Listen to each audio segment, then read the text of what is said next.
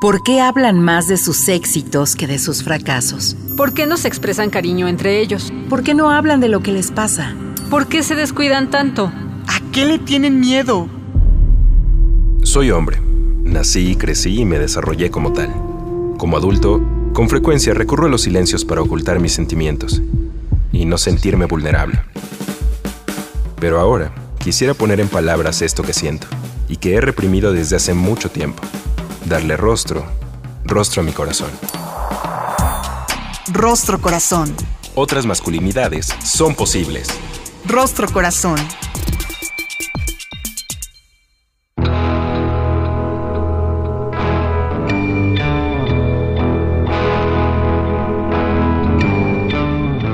Hola, ¿qué tal? ¿Cómo está? Bienvenido, bienvenida, bienvenide a otra emisión del Rostro Corazón como cada martes, pasandito el mediodía, a través de Ciudadana 660. Me da muchísimo gusto saludarle. Por favor, póngase en contacto con nosotros a través de nuestra página electrónica www.circuloabierto.com.mx o nuestro correo electrónico círculoabierto para y a través de nuestras redes sociales en Facebook, en Twitter y en Instagram como Círculo Abierto y por supuesto Rostro Corazón. Vamos al relato del día. Ahí la tiene Marabona, lo marcan dos, pisa la pelota Marabona, arranca por la derecha el genio del fútbol mundial y es el tercero a tocar para Borruchaga siempre Marabona, genio, genio, genio, ta, ta, ta, ta, ta, ta, ta.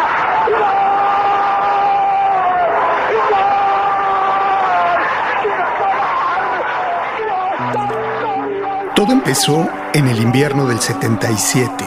Yo como muchos mexicanos, también nací gritando gol y quise ser futbolista. Me tocaron los tiempos en los que a todos los niños les ponían Diego Armando, Hugo, Romario. En ese entonces, el espacio público nos pertenecía. Crecí jugando en las calles, incluso a veces sin balón, pues tan solo era necesario el bote de una bebida azucarada las hojas del cuaderno y las mochilas para vivirnos en nuestro colosal estadio azteca. Casi siempre sabíamos la receta para sacarle una carcajada a la vida. Con los míos, los del callejón, construimos hace años nuestros más íntimos códigos, eso que suelen llamar la amistad. ¿Y cómo saber el significado de la amistad si nunca le devolviste a tu cuate una pared? ¿Cómo explicar lo que es la libertad sin patear un balón? Yo soy de esos que Galeano definiría como los mendigos del fútbol. También recorro las calles, las canchas, los estadios, las transmisiones en busca de una bella jugadita. Alguien que rompa el guion y compense con ello un poco de tantos y aburridos cero a cero que cada ocho días tenemos que soportar. Cuando eso pasa, igual lo grito, me emociono y le venero, casi sin importarme el color de la camiseta o la extracción del protagonista. A mí solo me gusta el fútbol. En el preámbulo del Mundial del 86, elegí los colores de mi camiseta. Colores que, a lo largo de todos estos años, me han hecho sufrir más de lo que he podido gozar. Pero ¿qué le vamos a hacer? Así son las cosas del corazón. Con el paso del tiempo, me di cuenta que irle al Guadalajara tenía que ver más de lo que había imaginado con mis convicciones y nacionalismo. Hoy en día casi siempre me abrazo a la bandera de las causas perdidas. Y en el caso del Guadalajara, jugar exclusivamente con jugadores mexicanos termina por ser también un acto de resistencia frente al mercado global y el negocio del fútbol.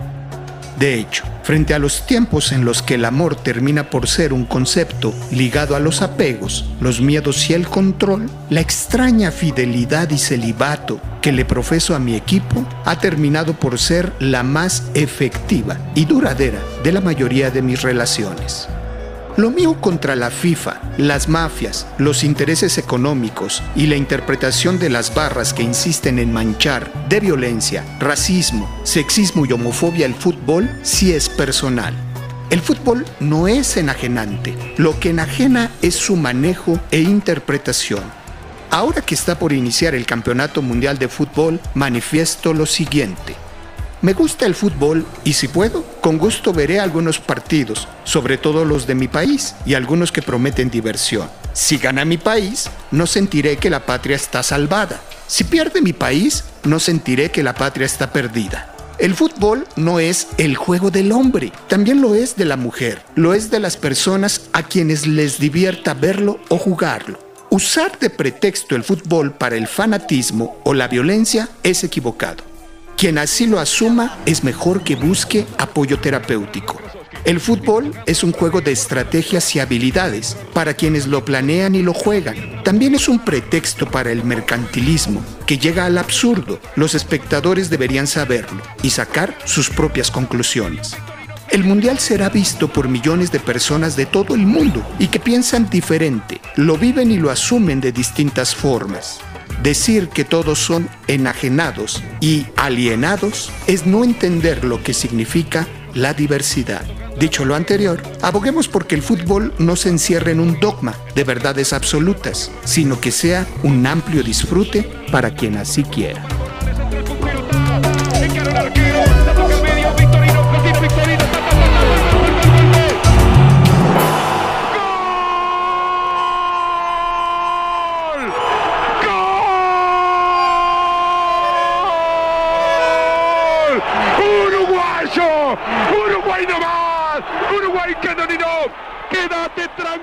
Manifiesto Pambolero, un texto de José Alfredo Cruz y que acabamos de escuchar en su propia voz, un relato que llega a nosotros apenas unos días antes del inicio del Mundial de Fútbol en Qatar 2022. Y en vísperas de tan importante evento deportivo, es pertinente cavilar y reflexionar acerca de la relación existente entre el fútbol y nuestra construcción como hombres. Y para conversar de ello, contamos el día de hoy con un gran invitado. Él es Raúl Rosales León.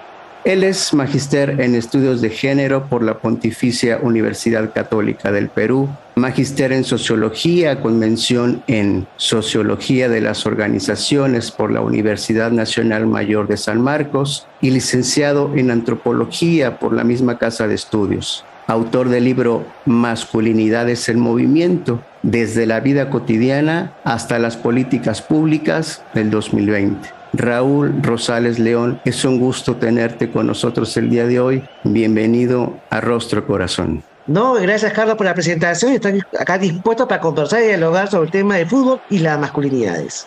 Y yo tengo que plantearte la pregunta sello del rostro corazón. ¿Cuál es la parte de este relato que tiene que ver contigo, si acaso, y por qué, Raúl?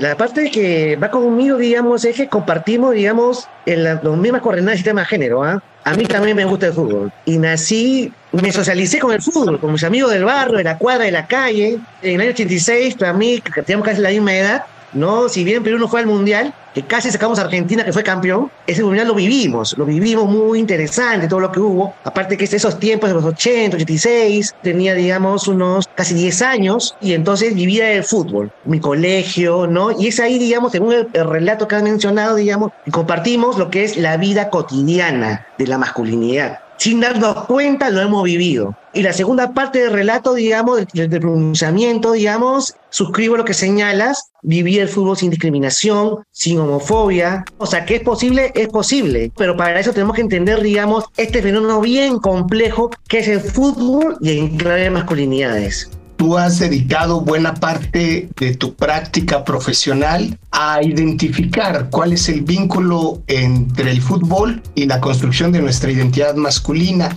¿A qué te refieres con esta categoría? El fútbol como una categoría de género. Para empezar, digamos, abre un debate, en el sentido, digamos, que hay una sociología del fútbol bien desarrollada en Perú, ¿no? un sociólogo llamado Aldo Panfichi, que señala que el fútbol es un espacio democrático. En el sentido, digamos, que son dos equipos, mismas reglas de juego, el árbitro es el Estado y depende de las condiciones, las habilidades, algo que menciona, se, menciona, digamos, en el pronunciamiento, ¿no? Entre dos equipos de fútbol. A la vez, lo que señala la teología del fútbol es que el fútbol puede, digamos, transformar las relaciones sociales. ¿En qué sentido? En el sentido, digamos, como es un espacio horizontal, entonces, el que tiene condiciones económicas, digamos, menos favorecidas, le puede ganar a los ricos, el pobre puede ganar al rico, el negro le puede ganar al blanco. O sea, esas jerarquías fuertes que hay en la sociedad pueden cambiar en el fútbol. Esta perspectiva del fútbol como un espacio democrático, yo planteo todo lo contrario. Yo señalo que el fútbol no es democrático, sino que el fútbol sustenta y mantiene y legitima el sistema de género. Por eso hablo el fútbol como una tecnología de género, en el sentido que produce representaciones de género, por una parte, naturaliza la posición masculina y por otra, valora la masculinidad hegemónica a través de prácticas de validación homosocial. El tema de la masculinidad hegemónica de Conner y la variación homosocial de Kimmel, en el sentido, digamos, que entre los hombres tenemos que probarnos que somos hombres en la cancha y también las tribunas. Interesantísimo, varios elementos para seguirlos platicando, querido Raúl. La democratización, la reproducción de estereotipos y desde ahí marginalidades. El juego es una representación simbólica de la realidad y vamos a ver si es posible transformarlo. Usted no le cambie, está buenísima la conversación. En un momento regresamos. Vamos, Maxi.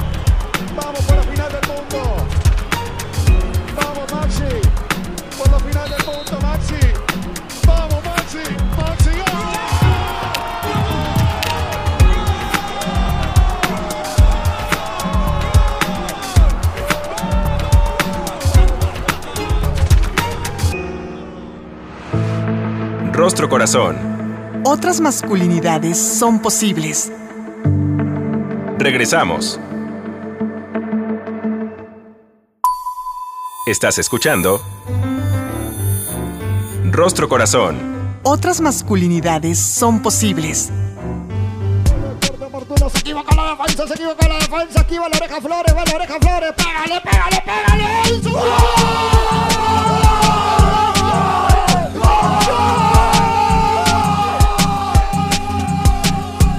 Estamos de vuelta en Rostro Corazón a través de Ciudadana 660, hablando el día de hoy con Raúl Rosales León acerca de fútbol y la construcción que tenemos como hombres. Querido Raúl, en un inicio nos comentabas la democratización que a través de otros abordajes se le ha puesto al fútbol. Fíjate que en esa parte yo pudiera coincidir, dado que no he visto un espacio más incluyente a través del pretexto de una pelota. Incluso en aquellos lugares donde no compartimos el mismo idioma, ponernos a jugar nos democratiza, nos incluye. Sin embargo, a través de mucho tiempo se desarrolló una especie de pelotacracia en los patios escolares. Ellos dominaban el espacio social y ellas quedaban excluidas. Hasta los últimos tiempos, en donde las mujeres han empezado a organizarse y hacer uso del balón para manifestarse y apropiarse del espacio social. ¿Cómo has vivido esta transformación? ¿Es alentadora o no? El fútbol, digamos, tiene muchos amores y muchas complejidades también. Yo, digamos, cuando hice un trabajo de investigación, justamente tomé en cuenta el fútbol femenino. Justamente lo que yo analizaba es que dentro del fútbol como metodología de género, número uno, digamos, no hay un determinismo biológico, pero sí, digamos, hay la construcción de la representación de la hegemonía masculina. En el caso del fútbol femenino hay un desplazamiento del imaginario y las mujeres ingresan, digamos, a este campo naturalizado masculino y juegan fútbol. Ahora, las mujeres que juegan fútbol, que tienen aceptación, que tienen admiración, deben cumplir una serie de requisitos que plantea la masculinidad hegemónica, es decir, valentía, agallas, arrojo, coraje. En esas coordenadas hay una aceptación, digamos, de los hombres al fútbol femenino. Porque hay otros hombres, digamos, que todavía creen que las mujeres es, el sexo débil, entonces no, no les interesa. Pero a los hombres que les gusta el fútbol, sí lo aceptan, pero bajo esas condiciones. Es un poco, digamos, contradictorio. Sí, fútbol femenino, pero es aceptado en el orden simbólico de la jerarquía social con las características y rasgos de la mujer hegemónica. Fíjate que de manera provocativa, cuando voy a ver el fútbol femenil al estadio, me gusta hacer una referencia en ocasión de la exageración reiterada en las faltas que utilizan los hombres cuando juegan fútbol. Y cuando hay una futbolista que medio que exagera para querer ganar tiempo, me da por gritar, pareces hombre. Esta referencia la hemos utilizado todo el tiempo para feminizar de manera peyorativa a quien manifiesta una característica asociado al mundo femenino. Hay un rol de transformación que ahora mismo nos estás comentando. Y el fútbol se ha convertido en este espacio para reafirmar estereotipos y estigmas sociales, como la homofobia, como la misoginia, como el clasismo. Me acuerdo yo mucho, estaba en el Estadio Nacional en una final en Santiago de Chile entre la U Católica y el Colo Colo. Como recordarán, la referencia es un indio mapuche en el escudo del Colo Colo. Todos los cánticos eran en contra de la identidad mapuche desencadenando en el imaginario popular un sistema de segregación. Y lo mismo lo encontramos en distintos estadios y cánticos a lo largo de Latinoamérica. ¿Cómo transformar estos imaginarios clasistas, sexistas, misóginos en el fútbol? Danos una pauta.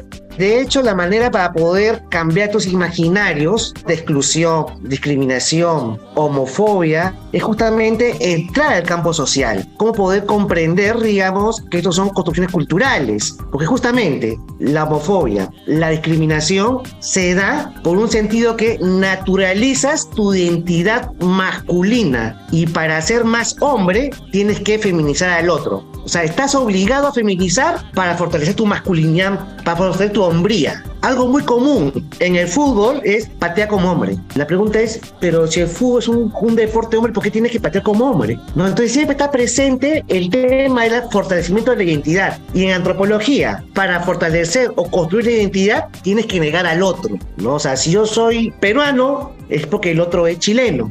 En clave género, en el fútbol, en el deporte, si yo soy hombre de mi equipo, yo tengo que negar al otro, tengo que feminizar. Por ejemplo, en el Perú, que hay dos equipos que, digamos, eh, Universitario de Deporte y Alianza Lima, hay un tema clasista. Son los cremas, son los blancos, son de la universidad. Alianza Lima es el equipo popular de barrio, son los afroperuanos, los negros. Ahí hay un choque clasista, uno le dice al otro negro gorila y el otro le dice al otro gallina. Gallina es feminizar al otro. Entonces, es necesario tener en cuenta que para poder tener cambios de discriminación, homofobia, todos estos temas, tenemos que cambiar número uno nuestras identidades. Sea, saber cómo construimos una identidad. Si una identidad simplemente la construimos como negación al otro, se va a reproducir todos estos males que ha mencionado José Alfredo. Un ejemplo que nos tiene expuestos como mexicanos frente al mundo es el uso del grito homófobo cuando despeja el portero y que han puesto en jaque no solamente a la Federación Mexicana, sino la dignidad, porque lo primero que se argumentó es Así es nuestra idiosincrasia. Así somos los mexicanos. ¿Es posible ir a los estadios sin reproducir algún código sexista, machista, homófobo y seguir disfrutándolo?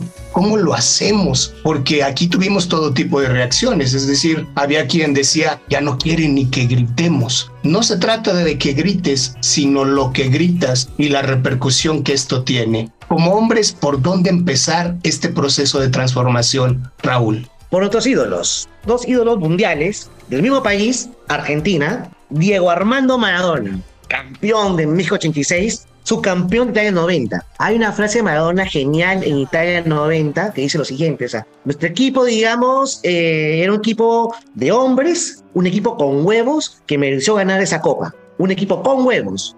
Miren, digamos que lo diga Maradona, y tanto tú como yo, y tantos miles de, de seguidores del fútbol, es un referente. Y si lo dice Maradona, es Dios. Pero Lionel Messi, que es un gran jugador, le falta la Copa Mundial, pero es un gran jugador, uno de los mejores del mundo, dijo algo interesante. Estoy cansado que me digan que hay que poner huevos, que hay que sudar la camiseta, que nos gritan esas cosas. El fútbol no es poner huevos, es jugar. Yo creo que ahí, o sea, haciendo eco de esa representación, podemos cuestionar esta lógica que el fútbol es un deporte, digamos, que pone huevos, el deporte que pone las gallinas. Yo creo que Lionel Messi, bajo esa frase y bajo su performance deportivo también, digamos, podemos plantear otra alternativa, digamos, de construir fútbol sin homofobia, sin machismo. Yo creo que hay que rescatar a estos ídolos, entrar en debate entre ellos y plantear caminos de construcción. Totalmente de acuerdo, querido Raúl. Es aquí donde dándonos cuenta podemos empezar a transformar las realidades. En el fútbol femenino, las mujeres se han empezado a apropiar de sus identidades y hacerlos visibles, incluyendo las orientaciones sexuales, que ha sido históricamente un tema prohibido en el fútbol masculino. Pareciera que no hubiera orientaciones e identidades homosexuales. Se vive en lo oscurito las mujeres sí lo visibilizan. Sin embargo, hay una cantidad impresionante de manifestaciones homoeróticas que rompen con estos esquemas. Maradona y Canilla estelarizaron un beso en un festejo. ¿Cómo apropiarnos del cuerpo como un dispositivo para transformar esa realidad, modelando otro tipo de referentes? Sí, primero ten en cuenta, digamos, cuál es la jerarquía del sistema de género en el fútbol. O sea, la pirámide social. O sea, en la cúpide, digamos, está la masculinidad hegemónica, que puede ser practicada por hombres y mujeres. O sea, deporte femenino. Luego, en la parte baja de la pirámide, está el fútbol gay. ¿no? Y, y, hay, torneos internacionales de fútbol gay. Pero más abajo de la pirámide está el fútbol trans o sea, yo he hecho entrevistas en los cuales, digamos, pregunto, ¿tú qué opinas sobre el fútbol gay? Mis entrevistados, que son, digamos, personas de mi generación, de mi colegio, cuarentones, no dicen, bueno, yo no he visto fútbol gay, pero me han contado. Y, justamente yo respeto, digamos, al gay moderado, aquel que, que, nos respetamos, pero eso que patean como hombres y gritan como mujeres, eso no lo soporto, no, no lo quiero ver. ¿no? Entonces, para tener cuenta, hay una jerarquía del sistema de género. Y, en el Perú y otra parte del mundo, digamos, el fútbol gay, y acá en el Perú también fútbol trans, donde justamente lo que no le gusta a la mujer hegemónica es que hay una especie, digamos, de, de burla de este deporte. Y entonces, eso es lo que puede mover el sistema, eso es lo que puede cuestionar el sistema, y sobre todo el fútbol como tecnología de género. Juan Villoro dice que el fútbol es como la vida misma si eso fuera así, elijamos qué y cómo queremos jugar. Yo elegiría ser el Barcelona de Guardiola, un fútbol democrático, colectivo, amable con el balón y quizás, solo quizás en algún momento podamos ganar, aunque sea uno por cero, al catenacho del patriarcado. Eh, muchísimas gracias por todo lo que nos has regalado, Raúl Rosales León. Un gusto tenerte con nosotros el día de hoy. Genial, más bien, eh, gracias aquí, que Carlos, eh, José Alfredo, más bien yo estoy pendiente en ir a México a ver si por ahí vamos coordinando para tener una fecha, como visita así, conocer también, conocer, y también un tema académico y también político también. Nos agendamos algo, desde alguna presentación hasta una comida para poder conversar más a fondo. En lo que vamos a ayudar en tu visita, seremos muy felices. Gracias a ti, Raúl, muchas gracias. Gracias totales, cuídense mucho, atentos, ¿no? Y bueno, deseando todo lo mejor en su programa. Te mandamos toda la información en cuanto esté lista. Raúl, un abrazo. Ya, bacán. Cuídense, buenas energías. Un abrazo, cuídense. Gracias, Charlie. Gracias, Kike. Y a usted que nos acompañó, mil gracias por escucharnos. En la conducción, José Alfredo Cruz y José Carlos Gutiérrez, el Charlie. Cuídese mucho. Nosotros nos escuchamos. Nos escuchamos en la próxima. Hasta pronto.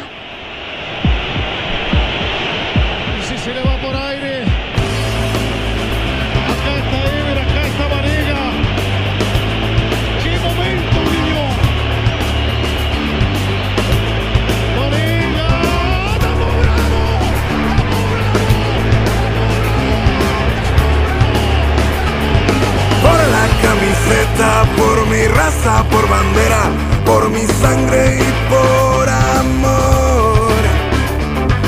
Por mi corazón, por orgullo y por pasión, por lealtad a mi nación. Yo te seguiré al fin del mundo,